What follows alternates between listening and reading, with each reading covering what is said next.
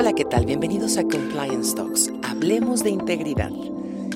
A partir de ahora les quiero contar que los próximos cuatro episodios de este podcast tendrá un enfoque muy específico sobre una publicación del Departamento de Justicia por lo que hace a la evaluación de un programa de compliance. Quiero contarles un poquito más, por supuesto, ya para entrar en, tema, agradeciendo mucho a todas y todos los que me hacen favor de escucharme, los que me han escrito, gracias de verdad y me encanta. Me encanta este proceso de retroalimentación que se da a pesar de que no nos podamos ver pero sí que nos escuchamos. Mensajes como los que recién me llegaron de, de, dos personas que me dicen, bueno, nos conocíamos ya, pero que no sabían de este podcast. Así es que bueno, si no estás muy seguro, segura de que alguno de tus colegas lo conozca, por favor, compártelo. Así que hablemos de compliance, hablemos de integridad. Hacia junio del 2020 se publica eh, un programa, todo un, todo un paper, un documento emitido por el Departamento de Justicia y que tiene que ver con la evaluación de un programa de compliance. Quizás si hacemos un poquito un paso hacia atrás. Recordemos que en el año 77, cuando se publica esta ley de nombre por sus siglas en inglés FCPA o Ley de Prácticas Corruptas en el extranjero, busca o tiene como objetivo el que los y las empresarias implementen dentro de sus compañías programas de integridad, pero mucho más de cara al combate contra la corrupción.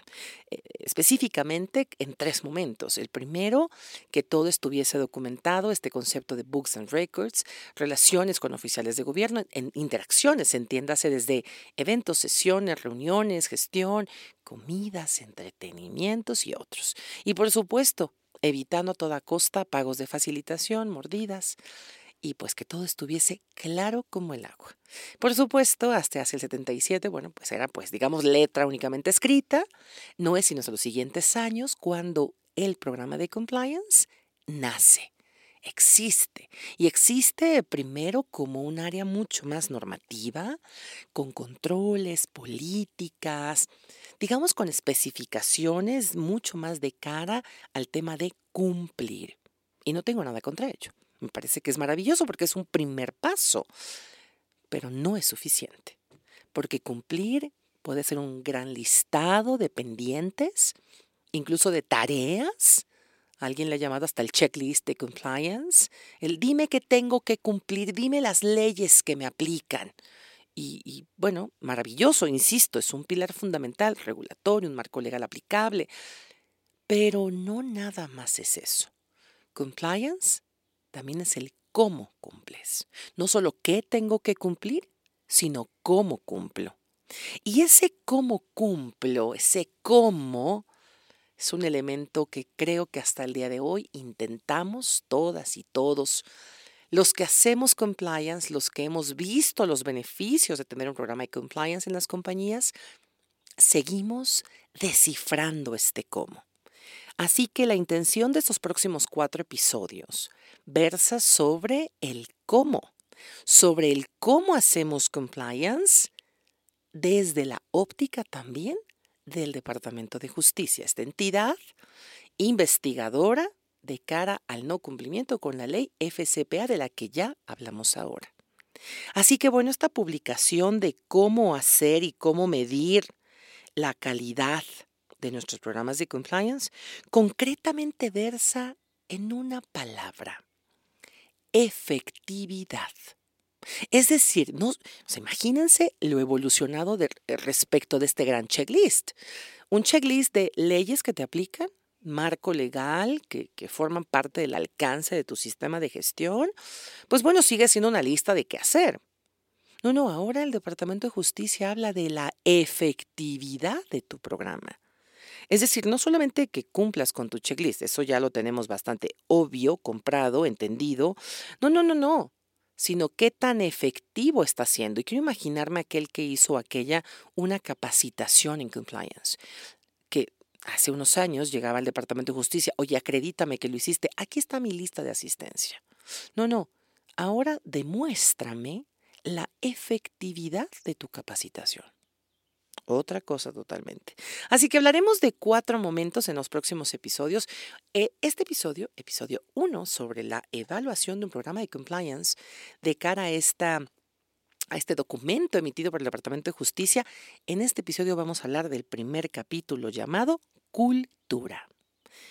¿A qué, ¿A qué nos referimos cuando hablamos de cultura? Podemos hablar de varios elementos, quizás, quizás el más cercano, hablemos de hábitos. Hablemos de hábitos, hablemos de rutinas, de estos pasos que de tanto hacer acaban siendo pues tu día a día, estas actividades que, vuelvan, que se vuelcan en una rutina y que la rutina después de un buen tiempo genera una cultura, como aquel que se levanta todos los días para hacer ejercicio, saludos a, a Iván Peralta, mi hermano, se levantan todos los días a hacer ejercicio, el que se levanta un día o dos, me habla de una gran inspiración, quizás esa sea yo, uno, uno o dos días, buenísimo, la foto en Instagram y lo que sigue. Pero aquel o aquella que se levanta un día sí, el otro también, el pasado también, el domingo dicen que cuenta doble, también lo hacen. Después de tanto tiempo, un día su cuerpo les dices que si no haces ejercicio te sientes mal. Es que tu cabeza te dices que si no lo estás haciendo, te mando malos pensamientos. Y entonces, bueno, pues quienes tienen esta rutina, porque eso se vuelve, poco a poco generan hasta nuevos lugares donde hacer ejercicio, conexión con otros amigos, otro estilo de vida. Y en ese momento el estilo de vida se llama cultura. Cultura del cuidado, de la salud, qué sé yo. Por allá estamos intentando muchos todos los días. Pero bueno, entonces ese es el ejemplo de cultura y me parece como uno de los más simples. Pero hablando de cultura en la evaluación de un programa de compliance, el punto número uno de, en este capítulo vamos a revisar ese punto, el punto uno, en inglés se llama the tone at the top. Es decir, lo que se está diciendo, el tono en el que se está hablando, desde las alturas. Y alturas vamos a entenderlo, no, no hablo de algo bíblico ni religioso, de los niveles más altos en la jerarquía de una organización. De esos niveles más altos, ¿qué se está hablando de compliance? El Departamento de Justicia establece tres elementos que quiere ver, que quiere encontrar para poder medir la efectividad. ¿Cuáles son los tres elementos? Vamos a hablar del primer elemento, fuerza. Es decir, que, que, los mensajes que él o la directora general, los directores de esta compañía hablan respecto de compliance, sean fuertes, fuertes y firmes, firmes y consistentes. Y ojo, aquí hablaremos de otra cosa, no solamente este speech, este correo que nos mandan para felicitarnos de Navidad los directores y que ponen por ahí un parrafito de y te recuerdo que los valores, lo que nos une, lo que nos hace familia, ¿qué digo familia? Nacimos siempre juntos. Digo, eso está maravilloso. Me encanta que suceda. Gracias directores, directoras que se toman el tiempo. Yo sé que no lo redactan ustedes, no pasa nada, pero gracias que lo ponen. Gracias que lo publican. Es buenísimo. No es suficiente lo siento, no es suficiente. Porque curiosamente viene otra palabrita mágica aquí, que también les aplica para los papás y las mamás, lo siento, y se llama congruencia. De nada me sirve el discurso, el correo electrónico con, con este arbolito de Navidad, de regalo, Santa Claus, la frase cliché. No, no, no solamente eso. Resulta que si en este speech tan benévolo que se manda con tu firma no va acompañada una vida en consistencia, una forma en la que te diriges a tu gente. Yo recuerdo directores y directoras que, perdonen ustedes, pero unos perros del mal, llegaban a la junta faltando respeto, aventando las hojas, con este ego que no podía entrar en la misma puerta donde entraban ellos, con ese tono en el que se dirigían a su gente, las miradas matadoras, todo con el pretexto, algunos le llaman argumento, de forzarnos para el siguiente nivel. Porque si eran tan duros y tan duras, lo que estaban sacando era lo mejor de ti. para que sacara la tarea a tiempo, para que esas ideas fueran brillantes. Recuerdo perfecto, de verdad, por ahí él, y estoy pensando solamente en alguien, lo siento, pero que, que entraba a la sala y te, se los juro, toda la gente en silencio, hasta como con un poco de miedo de me muevo más, y en ese, ya saben, el clásico que la silla rechina, y es por favor, no, es el director quien entró. Y entonces veías en él o en ella, insisto, la forma en la que enfrentaban la conversación, los problemas, que todo acababa siendo regaño tipo, pues tipo como papá, pero de hace ya muchísimos años, ¿no? Donde veían así con ojos de matador a la hija o al hijo y retírate de la sala, no puedes estar aquí, este, un poco en esta, en esta vieja usanza. Pero menos estaban abiertos al diálogo, a la, escucha, y cuando salían de ahí trataban exactamente igual a sus choferes. Perdón, estoy hablando solo de un caso, creo, pero con una, con una forma en la que se dirigían a estas personas, igual a la gente de servicio en casa. Entonces, a ver, perdón, ¿somos o no somos?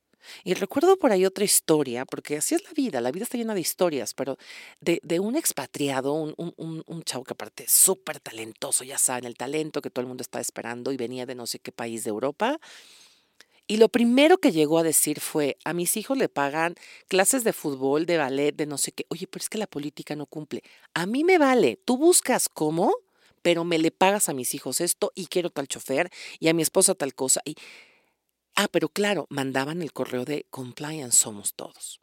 Entonces, cuando el Departamento de Justicia dice the tone at the top, no solamente es ni el mensaje, ni la forma en la que se sanciona, ni cómo se le paga al director. Tiene que ver con la congruencia. Ojo, todos queremos un programa de compliance y más de estas organizaciones seguramente transnacionales y qué sé yo, que se vea bonito, que salga, que salga incluso en el rankings, ¿no? Le te juro, mi nueva compañía donde estoy ahora somos súper eh, pro eh, responsabilidad social y premiados, me encanta nada más por favor seamos consistentes con los mensajes, porque cuando hablamos de tone at the top no solamente es la rudeza en las sanciones, sino la congruencia. Y recordemos un poco, para quienes no se acuerdan de este episodio, está por ahí el episodio de la tercera temporada anterior, me parece que es el segundo episodio, donde hablamos también de saber, saber hacer y ser. En compliance tenemos que saber compliance, saber hacer compliance, pero sobre todo ser compliance. De nada me sirve meterle un montón de presupuesto a capacitaciones con el director general si sale inmediatamente de la oficina a ofender a su chofer. Si insulta, si acosa, porque bueno, ahí ya sí entramos a otras novelas. Segundo elemento del tone at the top que está esperando el Departamento de Justicia en cuanto a la medición de la efectividad de tu programa de compliance es visibilidad de los mensajes de la consistencia. El hablar de compliance nos obliga muchísimo, no digo tantito, a ser consistente también. Así es que cuando damos un mensaje de compliance, tiene que ser visible el mensaje de compliance. Y visible me refiero a que sea público también. A que sea público, a que si tu director, tu directora, tus directores, tu primera digamos, línea de defensa en ese sentido, gerentes que también hablen de compliance, que sea visible el hablar, el actuar, el capacitarse. Nada me parecería más constructivo en una cultura de tone at the top que la próxima capacitación de onboarding de compliance que en tu empresa se dé, la dé él o la directora general.